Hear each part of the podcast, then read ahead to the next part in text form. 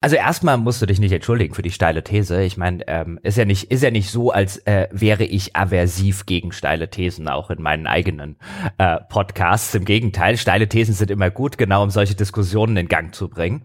Und wenn wir jetzt mal bei deiner steilen These bleiben, es gibt in Deutschland keinen guten Videospielejournalismus, würde ich sogar sagen, lass uns doch die steile These erweitern, jetzt zumindest mal gedanklich, auch wenn wir uns natürlich über Videospiele und den Journalismus unterhalten werden, weil wir da drinstecken, weil ich da drin stecke. Aber wenn wir die steile These schon stellen, dann stellen wir die steile These, in Deutschland gibt es keinen guten Fachjournalismus. Das kann, das kann ich, das kann ich für andere Fälle Weil sehr schwer, viele, äh, mhm. beantworten. Ich glaube, es gibt einen ganz guten Musikfachjournalismus ähm, für Musiker. Da gibt es also relativ breit aufgestellt Magazine und so weiter. Ähm, äh, für Platten und so weiter, für Musikveröffentlichungen würde ich dir wahrscheinlich zustimmen. Da fehlen mir äh, Da gibt's dann Rolling Stone und Spin, aber die haben immer so ihre ganz eigene Arroganz und ihre eigenen Blickwinkel, den sie auch nicht verlassen. Ähm, da würde ich dir zustimmen, in anderen Feldern kann ich es schlicht nicht beurteilen. Ähm, ich, ich, ich würde das insofern machen, weil ich glaube, dass viele Dinge, du hast jetzt die ganze Bezahlgeschichte angesprochen ähm, beim, beim Videospieljournalismus, das ist sicherlich ein Faktor, aber ich glaube, viele, viele Dinge, ähm, die beim Videospieljournalismus eine Rolle spielen und beim Zustand des Videospieljournalismus in Deutschland, wenn wir den jetzt betrachten wollen, spielen auch in anderen fachjournalistischen Richtungen eine Rolle habe jetzt in der Vergangenheit durchaus auch für den einen oder anderen Fachjournalismusverlag gearbeitet, der nichts mit äh, konkret mit der Videospieleindustrie zu tun hat. Ähm, und dort beobachtet man ganz ähnliche Faktoren. Und der der allererste große Faktor, der einem, glaube ich, klar sein muss, wenn man irgendeinen Fachjournalismus erstmal in Deutschland konsumiert. Es wird sicherlich auch äh, Bereiche geben, in denen das besser ist.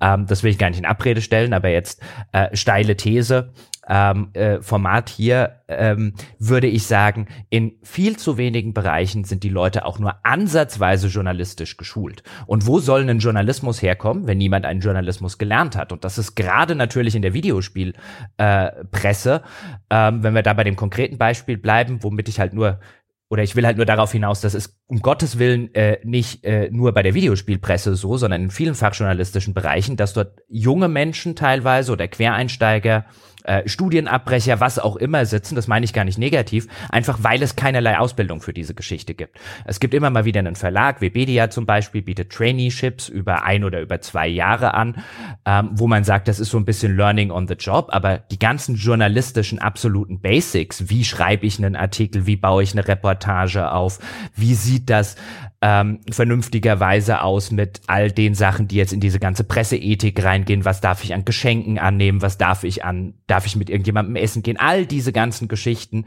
die spielen auf einer theoretischen Ausbildungsebene schlicht und ergreifend keine Rolle. Wir bilden in Deutschland sehr wenige Fachjournalisten aus und im Videospieljournalismus bilden wir journalistisch so wie sich das für den Begriff eigentlich gehört, überhaupt niemanden aus. Ähm, wo, wo man dann sagen würde, da durchläuft jemand eine wirkliche theoretische und praktische, mehrjährige journalistische Ausbildung.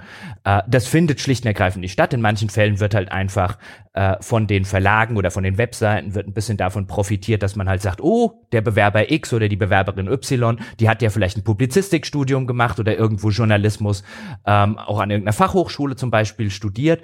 Aber dass eine wirkliche Ausbildung in diesem Bereich stattfindet, dass wir die Leute journalistisch schulen, das findet halt schlicht und ergreifend nicht statt. Und da könnte man, wenn man eine steile These aufstellen will, schon sagen, wie soll Journalismus stattfinden, wenn die Menschen, die ihn machen, nicht journalistisch ausgebildet werden?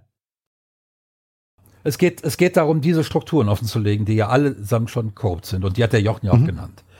Ja, das heißt, es sind eigentlich von, als Geburtsfehler letzten Endes äh, in dieser Industrie, und das ist erstmal nur eine Feststellung, äh, sind äh, einige korrupte Verhaltensweisen, äh, Verweisen eingezogen, Verhaltensweisen eingezogen, die letzten Endes ähm, nicht nur verhindern, dass sich der Spieljournalismus hat weiterentwickeln können hin zu einem mehr äh, feuilletonistischen, äh, das was eben Jason Schreier macht, äh, sondern der eben sogar dann die eigentliche Kernkompetenz des dessen, was wir Spielejournalismus nennen und was ja eigentlich dann der Produkttest ist, sogar den korrumpiert. Können wir das so feststellen? Also lass es mich zumindest so sagen, ich habe in meiner ganzen Karriere es nie, äh, nicht ein einziges Mal irgendwo erlebt. Das mag jetzt, seit ich äh, nicht mehr in den Unternehmen tätig bin, mag sich das zum Positiven geändert haben. Ich will es hoffen, aber ich habe nirgendwo erlebt, dass äh, Anzeigen und Redaktionen getrennt waren.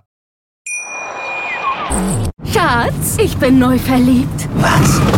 da drüben. Das ist er. Aber das ist ein Auto. Ja, eben. Mit ihm habe ich alles richtig gemacht. Wunschauto einfach kaufen, verkaufen oder leasen. Bei Autoscout24. Alles richtig gemacht.